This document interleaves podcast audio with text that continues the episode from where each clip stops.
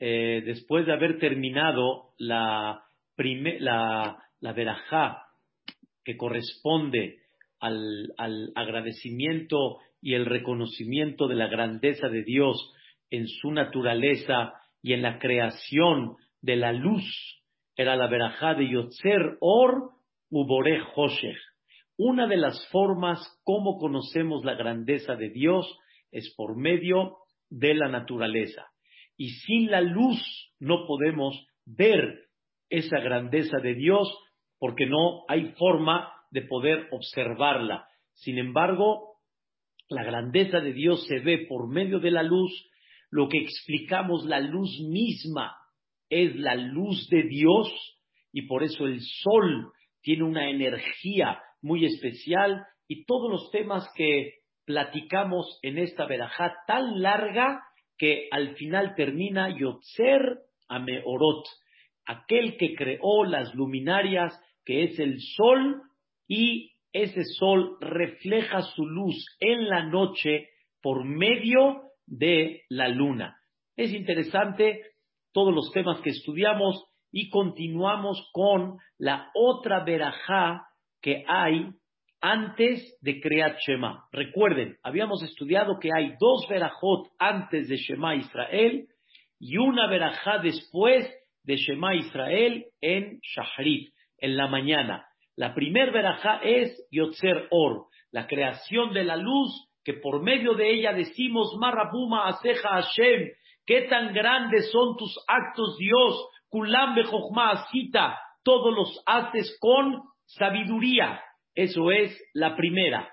Y la segunda, escuchen bien, la segunda bendición antes del Shema es la entrega de la Torah al pueblo de Israel y el agradecimiento por esa Torah que Dios nos dio hace 3.300 años en Ar Sinai, en el monte de Sinai. Sin embargo, hay algo que quiero destacar en esta bendición que en breve es un agradecimiento por la entrega de la Torá y vamos a explicar varios puntos que pedimos en esta verajá, en esta bendición. Pero quiero, Vedrat Hashem, explicarles la raíz de esta bendición, que es la parte más esencial de esta bendición y que nos va a dar un mensaje maravilloso. Vean cómo comienza la bendición de la Torah. Dice Ahabat Olam Ahabtanu. Escuchen bien, señoras y señores, un amor eterno Ahabtanu. Nos amaste, Dios.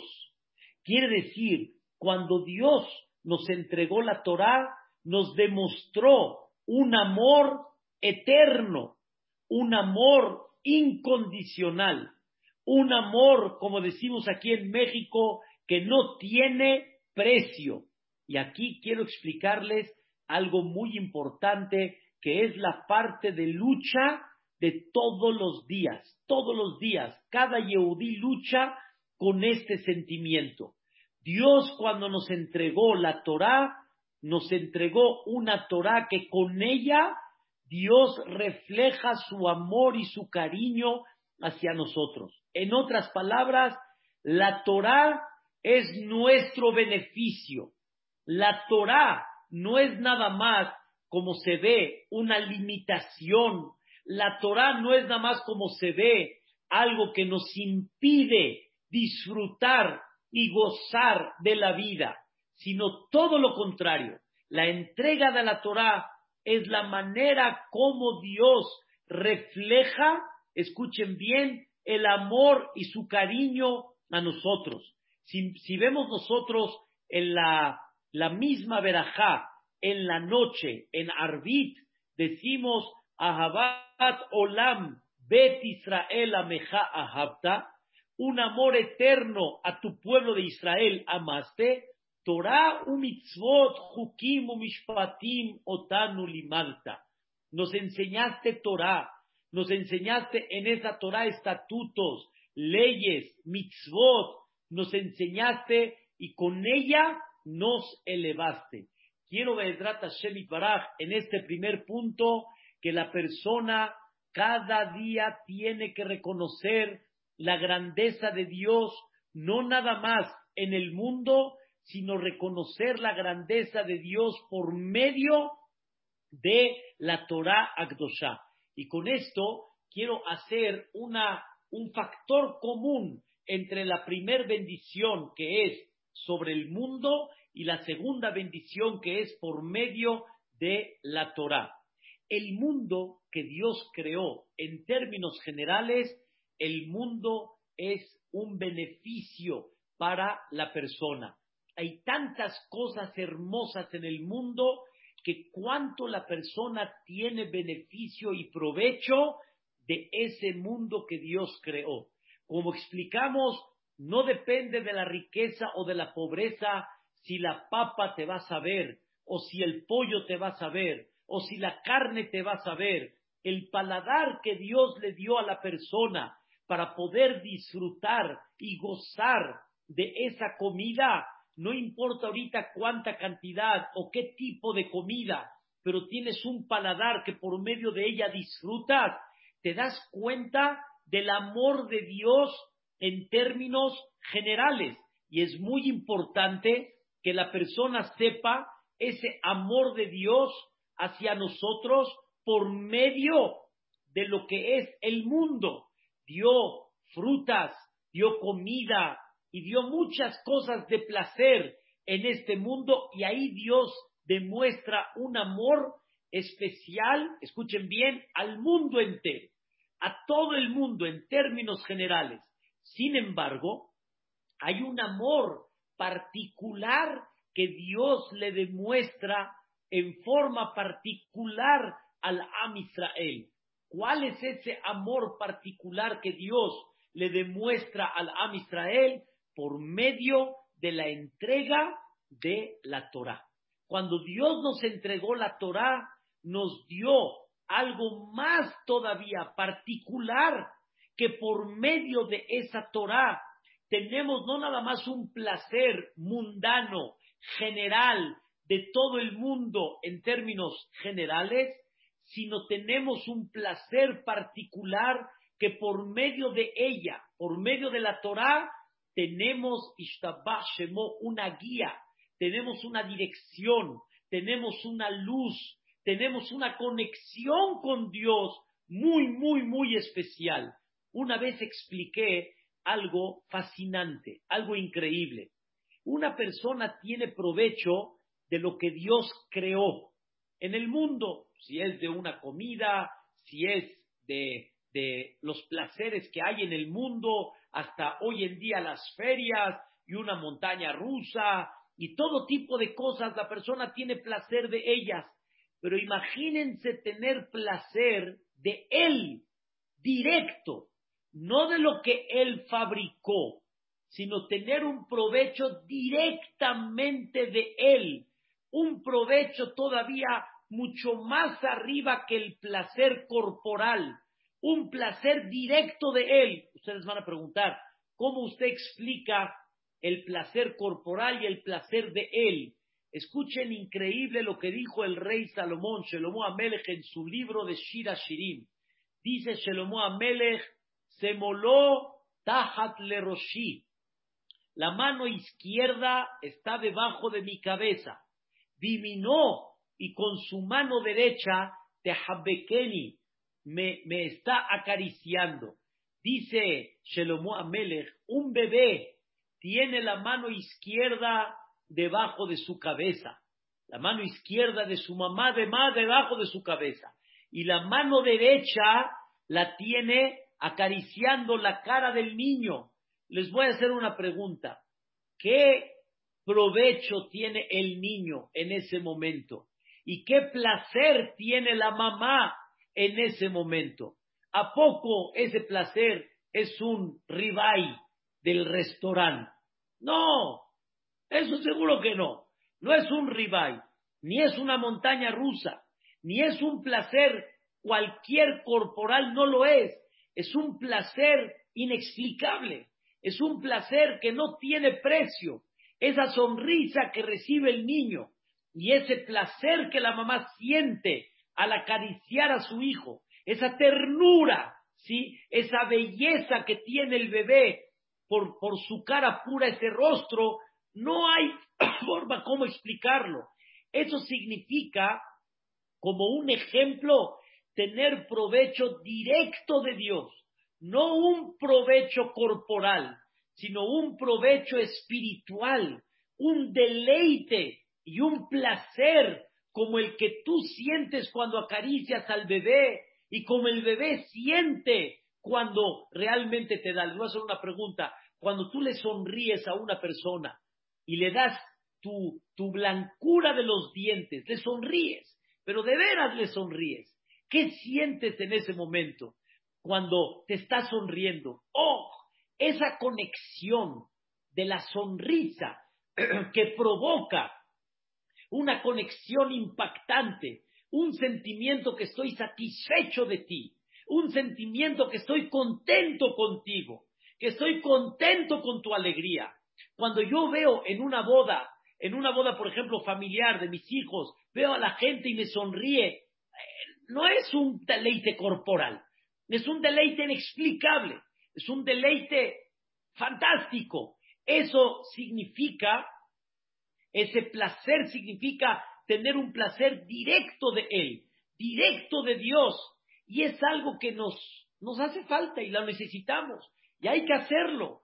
Pero Dios, escuchen bien, no nada más, no nada más entregó un mundo que tienes placer corporal.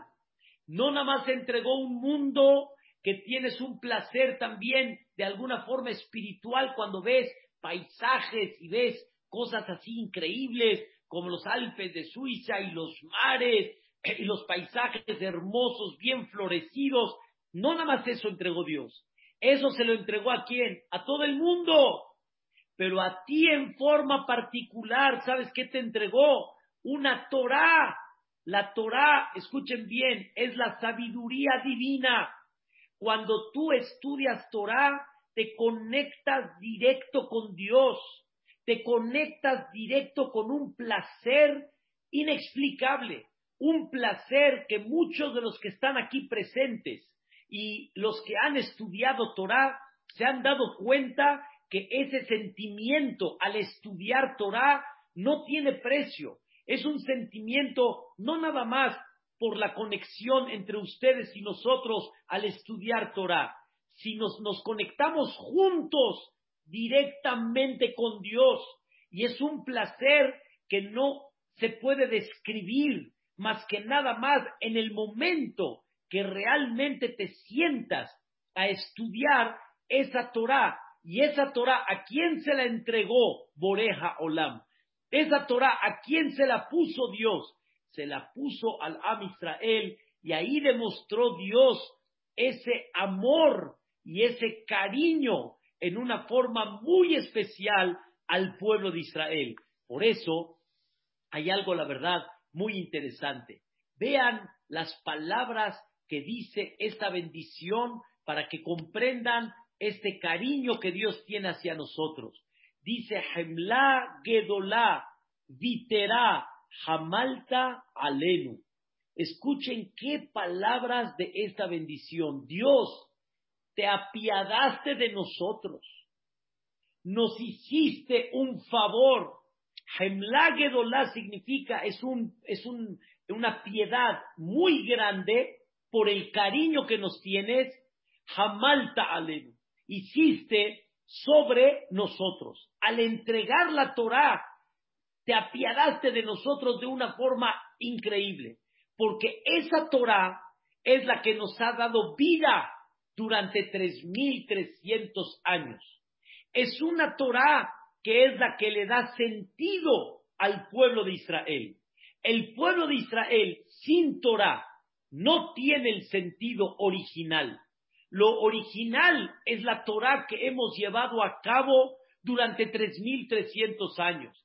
Esa Torah que nos ha acompañado, la que nos ha elevado, la que nos ha dado de alguna manera alas para poder enaltecernos. Por eso mencioné ayer en una clase y principalmente en Shabbat, hablé del tema la Torah, escuchen bien qué increíble, hay una comparación entre el pueblo de Israel y la, el pájaro. Así como el pájaro sin alas no vuela, igualmente también escuchen bien, el pueblo de Israel sin la Torah no vuela. Necesitamos la Torah para poder volar. Preguntamos, ¿qué significa volar? ¿Qué significa volar? ¿Para qué necesito volar?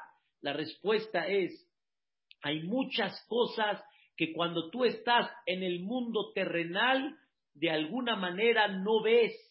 Y más en especial nuestra visión aquí abajo está muy limitada. Hay edificios que no nos permiten, hay este, obviamente limitación por el, el punto donde yo estoy parado, pero cuando yo me elevo, una de las cosas increíbles cuando una persona vuela en un avión y vas levantándote en una altura es ver la tierra, ves toda la tierra, como un satélite, ves toda la tierra.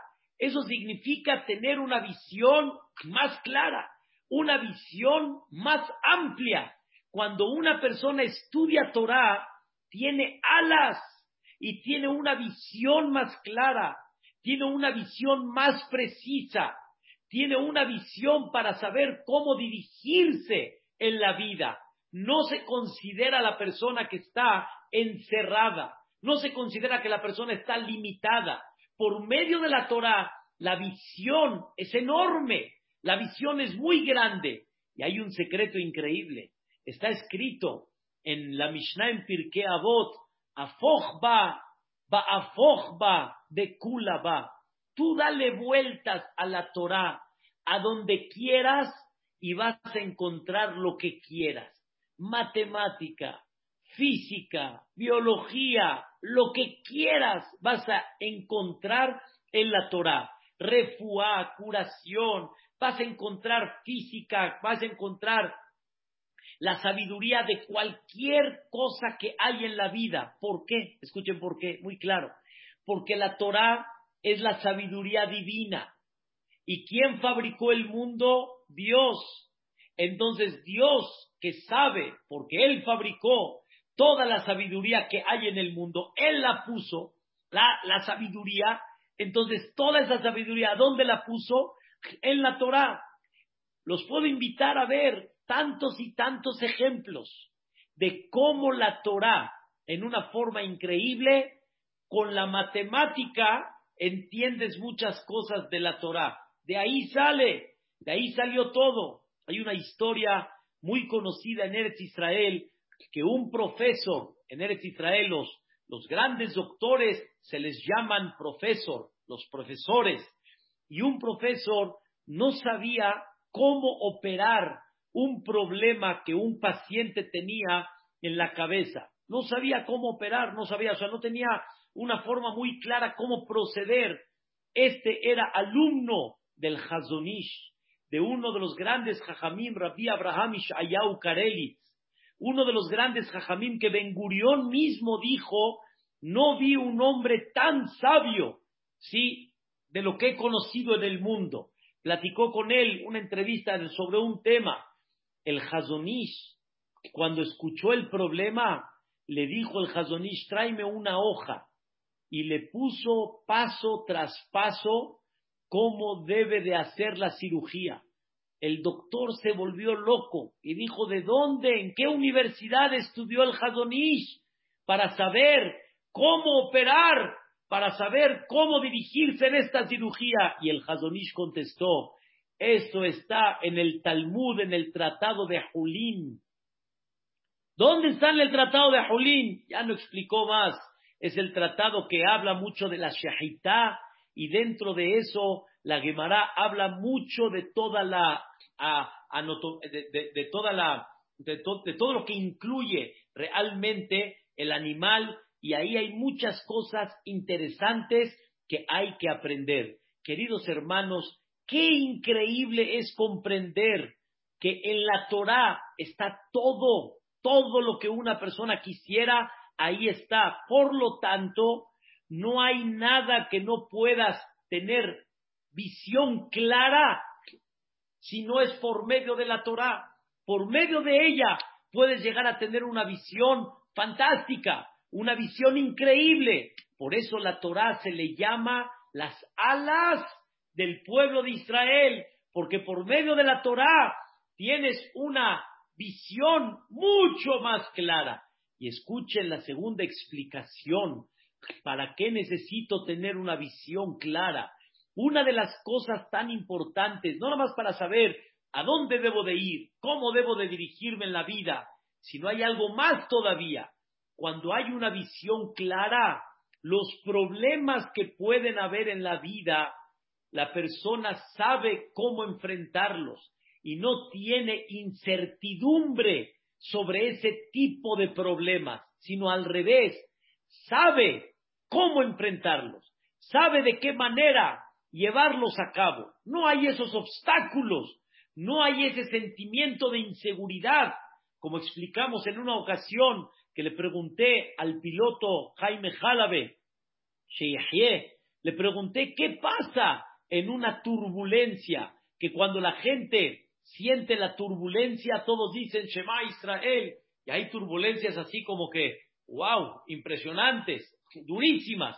Pero me contestó, a ver, si una persona va en la montaña rusa, en la montaña rusa, es como un tipo de turbulencia, baja, sube, sube, baja, pero ¿qué? Shema Israel, ¿qué? ¿Qué Shema Israel? No hay nada. Estás viendo clarito, solo que simplemente te metiste ahí para bajar, para subir, para darte mareo. Tú, tú te subiste ahí, pero el camino está claro. Sabes a lo que vas. Una persona cuando pasa una turbulencia, dice el piloto, el piloto sabe que está en un lugar, hagan de cuenta como si fuera un, eh, una calle empedreada, que tiene piedra y que el coche va caminando así. Eso es lo que pasa cuando el avión se mete en una turbulencia pero no pasa nada, todo está bien. Es como si vas en la calle, en ese coche, y estás así, dices, ay, Shema Israel. No, no Shema Israel. Está la visión clara. Es incómodo, pero no significa que hay Barminan una situación crítica. No. Igualmente también cuando una persona tiene Torah, esa Torah lo ayuda a elevarse. Cuando se eleva, observa y ve que esta calle es una calle empedrada, es una turbulencia, pero vamos caminando y Vedrat Hashem, abróchese los cinturones, colóquese bien en el asiento y vamos para adelante y camina.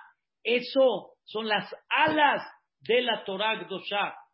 Número tres, queridos hermanos, cuando una persona tiene la Torah, que son las alas del Am Israel, esa Torah, escuchen bien, cuando nos elevamos, dijo mi maestro Jajam Yudá cuando te elevas, las cosas se quedan chiquitas. Lo que necesitas es elevarte para que las cosas se queden qué? Chiquitas. Y ya el problema, ya no lo ves problema. No nada más es la visión, no nada más es la visión como explicamos, sino los problemas se quedan chicos y lo que pensaba que era una montaña ya no lo es. Lo que pensaba que era imposible de conquistar ya no lo es. Lo que pensaba que debería de prestar atención por eso ya no lo es. Es algo muy importante. ¿Quién entregó esa Torah que son mis alas? ¿Quién nos entregó esa belleza que nos ayuda a tener una visión clara en la vida? Que nos ayuda a cómo enfrentar los problemas y que nos ayuda a minimizar cosas que no deberíamos de agrandar. ¿Quién nos ayudó todo eso? La Torah, la Torah Gdosha. Platiqué en una ocasión, principalmente casi hace un año, ya no tarda mucho para Haga Shavuot, un, eh, un, este, un hace más de 250 años venía de la familia Potovsky. Ger Potovsky era el conde era familia de, realeza, una familia muy importante en Polonia, el conde de la familia Potowski. Entonces, el hijo de esta familia, se me olvidó ahorita su nombre original, antes de que se convierta, se le llamó el Ger Potovsky, la familia era Potovsky. Él cuando era pequeño le contrataron un maestro, obviamente para que lo adelante, para que le dé carrera futura, conocimiento, y entonces el maestro no, no descubrió su identidad, era un maestro muy capaz, pero era Yehudí, era Yehudí. Y no era una cosa tan sencilla en aquella época que el hijo del conde, sí, de, de, de, la parte este, cristiana y católica, que de alguna forma un Yehudí enseñe a este jovencito. Entonces, pasó mucho tiempo, el maestro enseñaba, el hijo avanzaba, y en una de esas, no sé exactamente cómo, cachó el niño al maestro poniéndose tefilín. O sea, lo cachó como Yehudí. Y entonces el maestro le dice, por favor, no me acuses. Por favor, no le digas nada a tu familia. ¿Y qué creen que le dijo el hijo? Le dijo, con una condición, no te acuso. Enséñame qué significa judaísmo. Enséñame qué es el Yahadut. Enséñame. Hicieron un trato y el maestro vio una seriedad en este joven, le enseñó el judaísmo y él poco a poco se fue acercando, se fue inspirando como tipo Ruth a Moabía, que se fue acercando al Yahadut hasta que al final se convirtió y se escapó. Se escapó porque era penal lo que él hizo en aquella época. Era, tenía la pena máxima se escapó y durante mucho tiempo los papás angustiados no sabían qué pasó con su hijo. Él se puso Abraham ben Abraham. Así se puso él. Él se llamó como un nombre, digamos, en, en la parte judía, Abraham ben Abraham. Y así fue creciendo en niveles muy grandes de Torah y de Irat Shammai. Y uno de los grandes jajamín de aquella época, el Gaón de Vilna, lo apreciaba muchísimo por el conocimiento que tenía, su nivel espiritual que tenía era muy grande. En la historia, un sastre yehudí no le gustó mucho algo que le dijo el Ger y al final lo delató, lo delató. Él fue quien lo delató. Un sastre yehudí lo delató al Ger Potovsky y lo agarraron y se lo llevaron a Vilna y le hicieron todo un juicio. ¿Están escuchando? Le hicieron un juicio directo, un juicio y al final la pena era la pena máxima. Lo van a matar y lo llevaron al Zócalo de Vilna, la capital de Lituania, lo llevaron ahí para ejecutarlo. La mamá del Ger Potovsky, su mamá, fue con, eh, gente mucho más arriba para que pida clemencia por él, para que le quiten la pena máxima.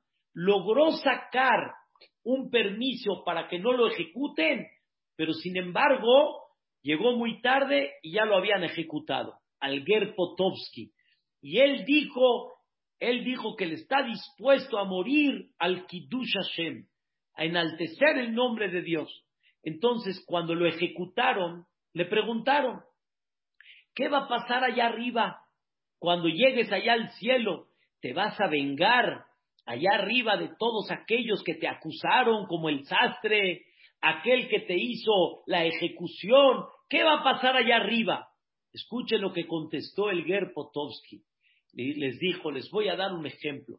Hace muchos años estaba el príncipe niño en, la, el mar jugando con sus amigos y estaban construyendo castillos de arena. Castillos de arena. Y era una competencia quién hacía el mejor castillo. El amigo del príncipe estaba muy sentido porque se burlaron de él cómo hizo el castillo y al final destruyó el castillo del príncipe. Así lo tiró. Y el príncipe le dijo, te juro que cuando sea rey me voy a vengar de ti. Me tiraste mi castillo de arena. ¿Qué creen, señoras y señores? Pasó el tiempo. El príncipe se hizo rey, efectivamente. el nuevo rey que entra. En eso tocan la puerta del palacio. Entra el súbdito y le dice su majestad, alguien lo está buscando, está muy inquieto que por favor lo reciba, le urge. El rey dijo con mucho gusto que pase. Pasó y cuando lo vio le dijo el Yehudí, ¿te acuerdas de mí? Le dijo, sí, sí me acuerdo de ti. ¿Te acuerdas cuando jugamos en los castillos de arena? Todavía el rey le está recordando y se tira al piso y le dice, piedad, piedad, usted juró que se va a vengar de mí porque le tiré el castillo de arena, piedad. Y el rey lo levanta y lo golpea y le dijo, no va a tener piedad de mí. Le dijo, claro que voy a tener piedad de ti. No te estoy golpeando por el castillo de arena, te estoy golpeando por tu torpeza. Tú piensas que me voy a vengar de un castillo de arena. Ya maduré, era niño, pero ya crecí, ya maduré. Eso es un castillo de arena, eso no tiene sentido lo que estás diciendo. Te golpeo no por el castillo de arena, sino por tu torpeza que piensas que por un castillo de arena me voy a vengar. Ya entendí que no vale la pena. Dijo el Gerpotovsky, dijo, cuando yo llegue al cielo, dijo el Gerpotovsky, me voy a dar cuenta que lo del sastre y lo del ejecutor y todo eso, nada, son cosas pequeñas, ni vale la pena dedicarse por ellas. Dijo el Gerpotovsky, hay que crecer, hay que elevarse y dejar las cosas que pequeñas. Ese regalo de aprender a dejar las cosas que no valen la pena, de aprender a no tener nervio por cualquier cosa, a no enojarse por cualquier detalle. ¿Quién nos ayuda a eso? ¿Quiénes son esas alas? La Torah. Esa es la Torah. Ese es el amor que Dios demostró al darnos esa Torah. La Torah te da serenidad, te da tranquilidad, te da alegría, te da shalom bay, te da rectitud, te da verajá. ¿Qué no te da la Torah? Afogba, afogba, dale vuelta y dale vuelta, todo está en ella. Dice el pasuk, es Jaim Yi, la Mahazikim La Torah es el árbol de la vida a toda persona que se agarra de ella.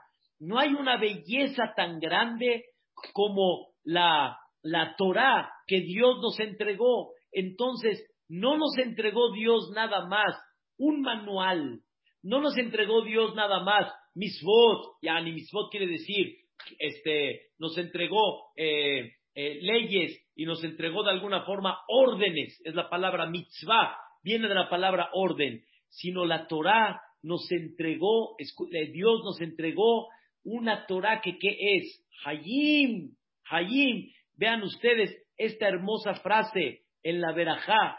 Vean, Dios, tú a nuestros padres, Batelamedemo, les enseñaste Juque Hayim, les enseñaste los estatutos que son qué? Son vida, son vida. No la Torah viene a limitarte, no la Torah viene a darte y quitarte placer. Todo lo contrario, la Torah te viene a dar alegría real. La Torah te viene a dar tranquilidad. La Torah te viene a dar, escuchen bien, libertad. Libertad total. Porque hay una libertad tranquila cuando Akados Barjú entregó esa Torah. Por eso quiero decirles algo, la verdad, fantástico, algo increíble. Quiero que sepamos que realmente cuando Dios nos sacó de Mitraim y nos entregó la Torah, nos dio una libertad eterna. ¿Saben qué significa una libertad eterna? Esto aparentemente no se entiende. Quiero enseñarles algo que decimos en Arbit en las noches todos los días después del Shema. Escuchen qué cosa tan interesante les voy a enseñar que decimos en Arbit todos los días. Vean cómo está escrito acá. Dice, amo Israel mitoham, Dios sacó a su pueblo, el Am Israel, mitoham, del pueblo de Mitzrayim. ¿A dónde nos sacó? Escuchen bien, lejerut olam, a una libertad eterna, eterna. Señoras y señores, con los pogroms, la Inquisición, con la Shoah, con lo que hemos pasado en la época del Betamigdash, todo se le puede llamar libertad eterna. ¿En qué hablas libertad eterna cuando estás dependiendo de alguien? La respuesta es, la libertad no estamos hablando hacia de afuera, sino estamos hablando de la libertad adentro. Es verdad que hay muchas cosas que tal vez no podemos hacer en una forma tan, tan fácil o tan abierta y estamos ahí veces limitados, pero esa limitación es parte de la voluntad divina. La idea es cuánta libertad tienes a dónde? Adentro. Que ninguna situación en la vida te quita esa libertad interna, esa tranquilidad, esa paz, esa visión clara y correcta. Y todo por medio de quién viene. Nada más por medio de nuestra sagrada Torah. Por eso la Torah son las alas del pueblo de Israel. La Torah es la que te eleva para que tengas visión clara, para que los problemas no te, no te den inseguridad y para que esa Torah te dé la visión que las cosas que son grandes aparentemente no son grandes, son chicas y ni vale la pena prestar atención por eso. Jabal las man, lástima de tu tiempo dedicarle algo que no vale la pena. Y todo eso es lo que la misma Torah te entrega, la misma Torah te da. ¿Y eso quién nos los dio? Dios. Y ese es el amor tan grande que Dios tiene hacia nosotros. El amor de Dios al mundo está en el mundo, en la naturaleza. Pero el amor particular que Dios le dio al Am Israel es está a la entrega de la Torah que nos enseña en una forma muy clara, muy beneficiosa, cómo aprender a ver a Dios en cada esquina, cómo tener paz y tranquilidad, cómo tener placer, como explicamos al principio de la clase, directo de Él, cómo sentirse dichosos en cada momento, cómo tener una visión clara en la vida. Eso es el Hesed tan grande que Dios nos hizo al entregar esta Torah Agdosha. Por eso la bendición esta que estamos estudiando el día de hoy, ¿cómo empieza? Ahabat Olam. Es el amor que Dios nos tiene, es el amor que Dios expresa. Vean en Arbit cómo dice exactamente igual. Dice en Arbit antes del Shema, en la segunda verajá, Ahabat Olam Bet Israel Ameja Ahabta. Un amor eterno al pueblo de Israel tu pueblo amaste. ¿Cómo se demuestra el amor? Torah, o mitzvot, hukim, o mishpatim, o limadta. Todo esto que incluye la Torah, mitzvot, estatutos, leyes, etcétera, a nosotros no los enseñaste. Rabotai, cada día que la persona dice tefilá, los jajamim quieren inyectar en tu corazón que la Torah es amor divino, la Torah es el beneficio más grande que nos pudieron entregar. La Torah no es, Hazbe Shalom, una limitación de placer, no es una limitación de goce en la vida, es el amor más grande que Dios reflejó en el mundo hacia el pueblo de Israel en forma particular. Nos eligió, nos escogió y nos dio de todo el mundo nos entregó esta Torah. Por eso habíamos estudiado al principio en las verajot que decimos en la mañana, la verajá de la Torah. ¿Cuál es la verajá de la Torah cuando estudiamos Torah? Le agradecemos a Dios por esa bendición tan grande. ¿Cómo decimos? Asher Bahar Banu Mikola Amin. Nos escogiste de todos los pueblos de Natal Lanuet Torato y nos entregaste tu Torah, que con ella nos guías en el mundo en términos generales. Esto es la verajá tan hermosa de Ahabat Olam Ahabtanu. Mañana vamos a continuar y vamos a seguir con esta bendición, con otros puntos más que reflejan en esta verajá tan importante, pero el eje central de esta verajá es el amor. Por eso quiero enseñarles algo muy importante para que tengan la, la idea cómo termina esta verajá. Porque esta verajá, cuando termina, tiene obviamente su mensaje. Tiene un mensaje que es el eje central de todo. Vean qué hermoso termina esta bendición. Un minuto nada más. Esta bendición, cuando termina, Ahabat Olama Abtanu, la verajá termina, Baruch Hashem, tú eres la fuente de bendición, Aboher Be'amo Israel Be'ahaba. ¿Qué es Aboher Be'amo Israel Be'ahaba? El que realmente demostró amor y cariño hacia nosotros. Aboher Be'amo Israel Be'ahaba. El que escoge al pueblo de Israel con amor, con amor. No te escogió para limitarte, te escogió porque te ama y te quiere y te dio la bendición más grande que hay, que es la Torah Agdosha. Esta es la bendición, la segunda. Antes de Shema Israel, Hashem Eloqueno, Hashem Echad. Primero, ve a Dios en el mundo. Y la segunda, ve a Dios dentro de la Torah Agdosha. Y ve el amor que te tiene con la Torah. Y la Torah son las alas del pueblo de Israel son las alas que nos dan hasta el día de hoy elevación, nos da visión, nos da soporte, nos da libertad, nos da alegría. Ese es el concepto de la bendición de la Torah. Y la verdad, a eso vamos, con el Sefirata Omer, ¿a qué vamos?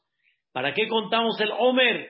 Una de las explicaciones, el conteo del Omer es por increíble día que llegó a este mundo que se llama Hagashavuot, que es cuando nos entregó la Torah Agdosha. Contamos como un conteo de que ahí vamos para la entrega de esa Torah que se la entregó al Am Israel. Mañana, Besat Hashem continuamos con esta verajá tan increíble y tan especial. Hashem, descansen todos y que disfrutemos de estas alas. Amén. Amén. Amén. Gracias, Rabino. Todo lo bueno. Gracias, Shakam. Gracias. Al contrario, con gusto. ¿Qué tal, Moy? ¿Cómo estás?